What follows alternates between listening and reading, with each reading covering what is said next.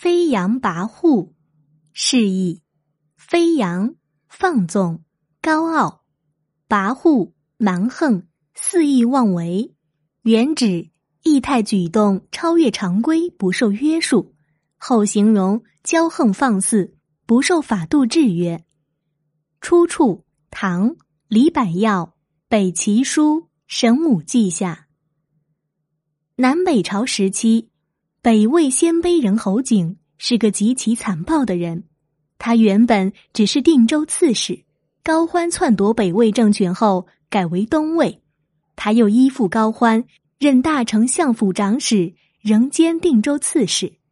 他依仗手下有十万精兵，统治河南十三州达十四年之久，常有骄横放肆之举，不把朝廷放在眼里。高欢死后，高城执政，要剥夺侯景的兵权，侯景便用率兵归降南朝梁武帝萧衍。